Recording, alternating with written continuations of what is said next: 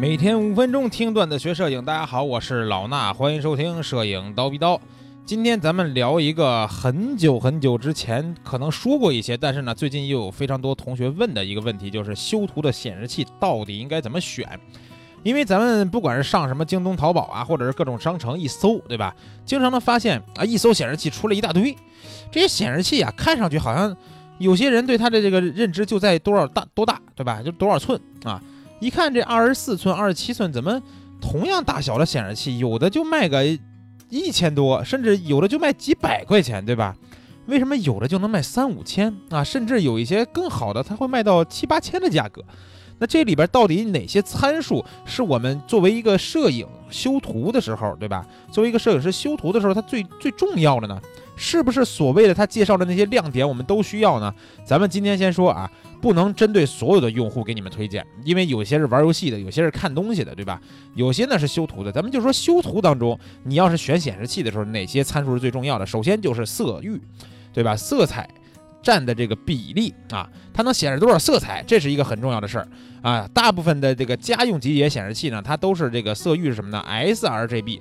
而且呢，它还会给你标称啊，一般现在能能看到的啊，百分之不，我也不说百分之多少吧，大部分呢也都会给你标一个什么呀？支持百分之九十九 sRGB，对吧？或者百分之百占比 sRGB，啊，看上去好像哦挺厉害，对吧？百分之九十九的 sRGB 颜色都有了，其实这只是一个普通的一个级别的啊。再稍微好一点的呢是 Adobe RGB，Adobe RGB 呢是比 sRGB 这个色彩覆盖更广的一个色域，明白吧？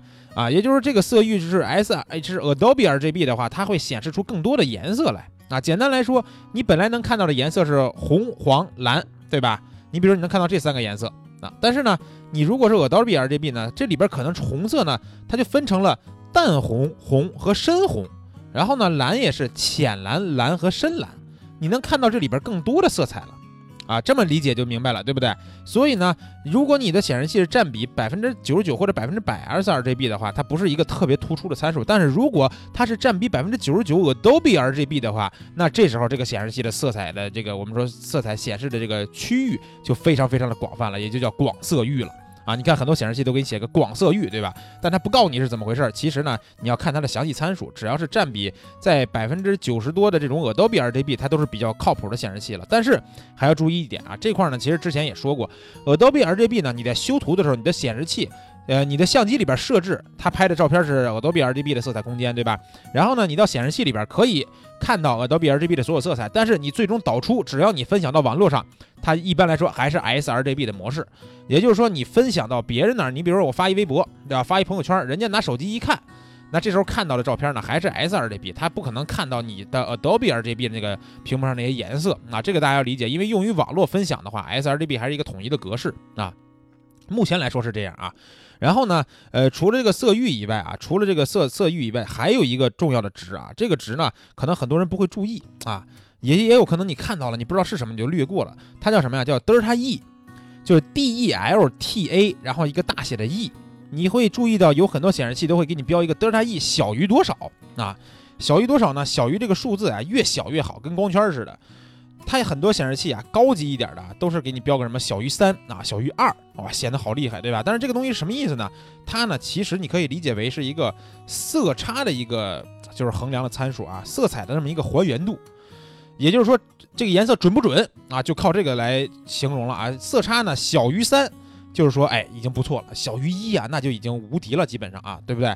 如果说有一些显示器它不敢标称这个，但是你自己其实可以测，你测出来以后发现它是德德塔值是多少呢？大概八，对吧？这十、十五，这真的有可能啊？那就是偏色太严重了，对吧？红都不是红了，红都已经变成橙了，很可能啊。这个值呢，告诉你啊，校色仪可以改变这个参数。也就是说，我们的显示器在你用一个，比如像蜘蛛校色仪那种东西，你给它校完色以后呢，这个德的值可以降低。也就是你原来是五吧，你这这个校完色以后很可能会变成二或者是三，它变成一个就是一个专业级别的一个参数的一个限制了，对吧？那但是注意，显示器有上限，也就是说你有的显示器啊，它就再校色，它也只能是到五到八或者十以上，那。但是专业级的修图显示器呢，校完色以后，你自己校完色以后就可以到一或者二的值。但是你要注意，现在很多的专业的制图，我们说修图显示器啊，它会给你标称一个什么呢？就是出厂前已经过严格的校色的这个工作，相当于你拿到的这台显示器呢，人家在厂子里边给你校过色了，校完色以后的这个参数是多少呢？一般是德塔值德塔 E 啊小于三，这个德塔值小于三的时候，德塔 E 小于三的时候，你就能。比较完善的使用这台显示器，直接就可以修图了啊，不用说再拿回来再校色了，因为人家已经给你校到小于三了，明白吧？所以呢，一一般你要看一看它是不是出厂校色，然后呢，是不是校完色以后它的德塔值呢？德塔 E 能小于三啊？我老是说老是这个口误啊。然后除了这个德塔 E 以外呢，还有一个这个。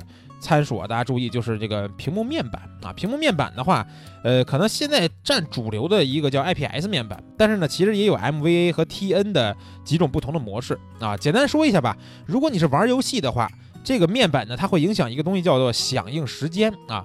面板不光影响响应时间，还会影响它的这个色彩的还原度啊。响应时间呢？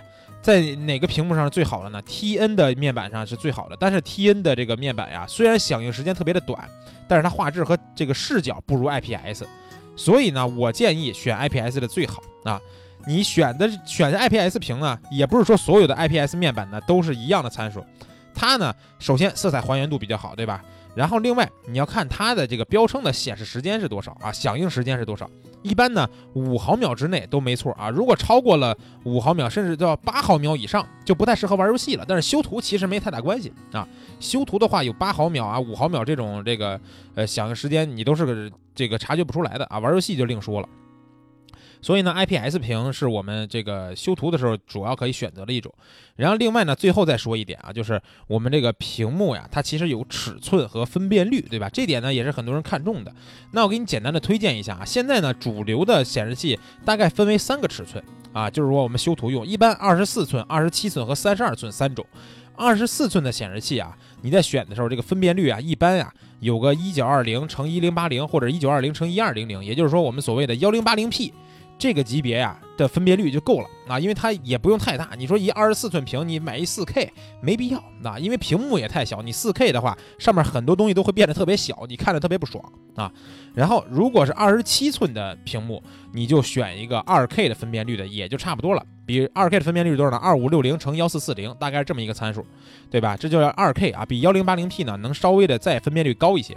然后如果是三十二寸的显示器的话，你就要选四 K 了啊，因为三十二寸，说实话，二 K 我是觉得不不够满足，因为屏幕太大了，必须要四 K 的分辨率。四 K 分辨率呢，也就是说，呃，比较好一点的四零九六乘二幺六零，对吧？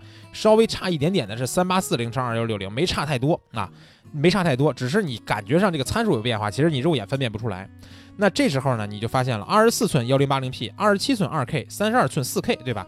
对应着去选就行了。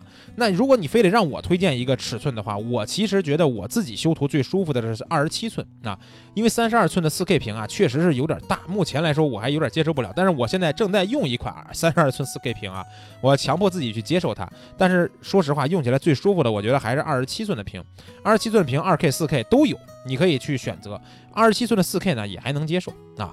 总之呢，今天给大家简单唠了这么几点呀，就是说我们可以去这个有针对性的去选择一个你专业的修图的显示器嘛，让你修图的时候能够有一个更好的一个色彩的还原和表现。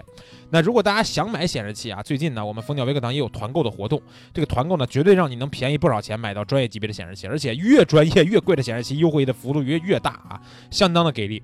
那你要想参加这个团购活动呢，就去蜂鸟微课堂的微信号回复课代表。